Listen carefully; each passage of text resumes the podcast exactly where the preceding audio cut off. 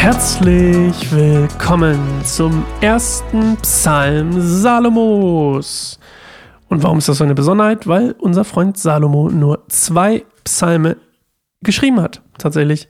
Äh, ich meine, er hat ein ganzes Buch noch geschrieben, aber ähm, er hat nur zwei Psalme geschrieben, oder zumindest im Buch der Psalme sind nur zwei. Nämlich dieser hier, Psalm 72, der letzte Psalm aus dem zweiten Buch der Psalme.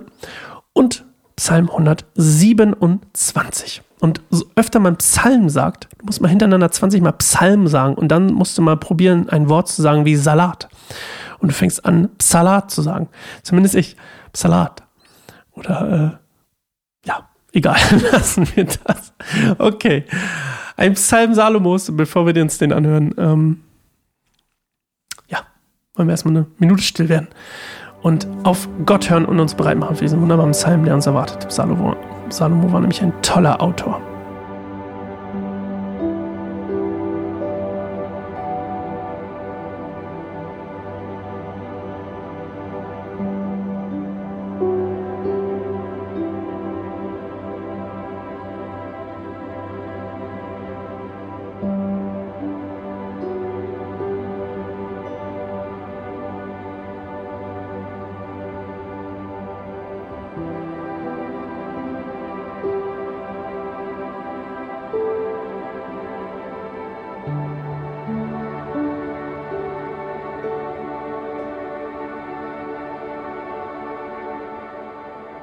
Gott, lass den König dein Recht sprechen und schenke dem Königssohn Gerechtigkeit.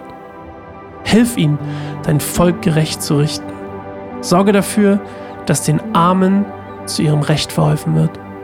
Das Volk wird in Frieden leben und das Land wird fruchtbar sein, weil der König tut, was gerecht ist. Hilf ihm, für die Unterdrückten einzustehen, den Kindern der Armen zu helfen und ihre Ausbeuter zu vernichten. Der König soll leben, solange die Sonne scheint und solange der Mond am Himmel steht für alle Zeit. Seine Herrschaft sei so erfrischend wie der Regen, wie die Schauer, die die Erde bewässern. Die Gottesfürchtigen sollen unter ihr aufblühen und Frieden soll herrschen bis ans Ende der Zeit. Er herrsche von einem Meer bis zum anderen und vom Euphrat bis zum Ende der Erde. Wüstenvölker werden sich vor ihm verneigen und seine Feinde werden sich ihm unterwerfen. Die Könige des Westens aus Tarsis und von den Inseln werden ihm Tribut zollen. Die Könige des Ostens aus Saba und Seba werden ihm Gaben bringen. Alle Könige werden vor ihm niederfallen und alle Völker ihm dienen. Er wird den Armen erretten, wenn er um Hilfe ruft. Er wird den Unterdrückten befreien, der keinen Helfer hat. Er hat Mitleid mit den Schwachen und Hilflosen und wird sie retten. Er wird sie aus Unterdrückung und Gewalt befreien, denn ihr Leben ist ihm kostbar. Lang lebe der König. Man soll ihm Gold von Saba bringen. Die Menschen sollen beständig für ihn beten, den ganzen Tag sollen sie ihn segnen. Im Land soll es reiche Ernte geben bis hoch hinauf in die Berge. Die Obstbäume sollen blühen wie im Libanon, sie sollen sprießen wie Gras auf der Wiese. Der Name des Königs soll für immer bestehen, soll bleiben, solange die Sonne scheint. Durch ihn sollen alle Völker gesegnet sein und alle sollen ihn loben. Gelobt sei Gott, der Herr, der Gott Israels, der allein so herrliche Taten vollbringt. Gelobt sei sein herrlicher Name für immer. Die ganze Erde sei erfüllt von seiner Herrlichkeit. Amen. Ja, Amen.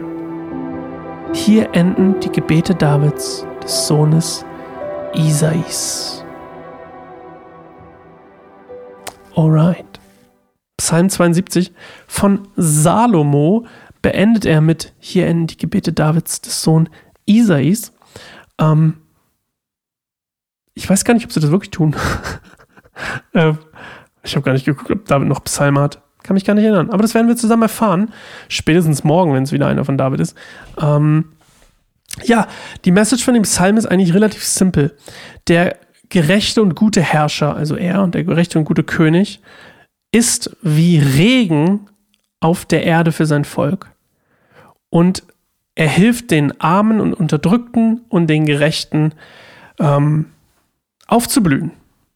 Eben wie Wasser, wie Regen, also lebensspendend. Und ähm, ja, voll spannend, finde ich. Ähm, ich kann euch mal ganz kurz ein bisschen. Ähm, wo waren denn jetzt unsere Orte? Hier. Das fand ich ein bisschen spannend, das in der Recherche mal rauszufinden. Tarsis im Westen ähm, ist wahrscheinlich ein, ein ähm, phönizischer Hafen gewesen, der ähm, besser bekannt war unter Tartessos in Südspanien, also wirklich weit weg ähm, von denen, an der Meerenge von Gil Gibraltar, so heißt es. Ähm, es war eine Hafen- und Handelsstadt mit dem Namen Tartessos. Ähm, zumindest war das der phönizische Name, der überliefert ist. Ähm, ist aber nicht 100% sicher. Ähm, Seba oder auch Sheba ähm, lag im oder liegt im heutigen Jemen, also im Osten, und Saba lag in Oberägypten, also südlich sozusagen. Und ähm, in Saba, und deswegen geht's, spricht er hier auch von Gold, ähm, gab es viel Gold. Oder zumindest äh, ist das die, die ähm, ich weiß gar nicht, ob das 100% historisch überliefert ist, dass das da so viel Gold gab, aber ähm, ich glaube schon, wenn mich nicht alles täuscht.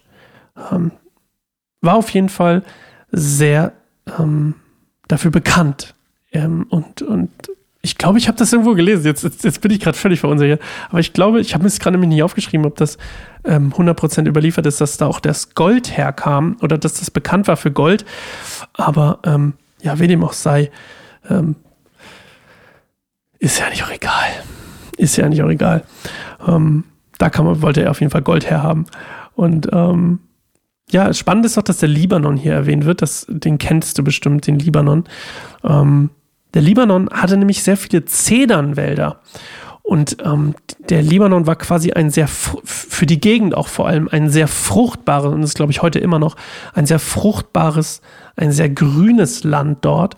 Und ähm, wie gesagt, diese Zedernwälder ähm, waren sehr bekannt. Und deswegen schreibt er hier, die Obstbäume sollen blühen wie im Libanon sprießen wie Gras auf der Wiese, das quasi hier als Bild benutzt. Und das ist auch das Ende von dem zweiten Buch der Psalme. Und wir hören uns morgen wieder zu Psalm 73. Also fangen wir mit dem dritten Buch der Psalme an. Und ich würde mich natürlich freuen, wenn du morgen wieder mit dabei bist. Ja, habe heute keine Frage für dich. Hab einen schönen Tag oder eine gute Nacht und wir sehen uns, hören uns morgen. Ciao.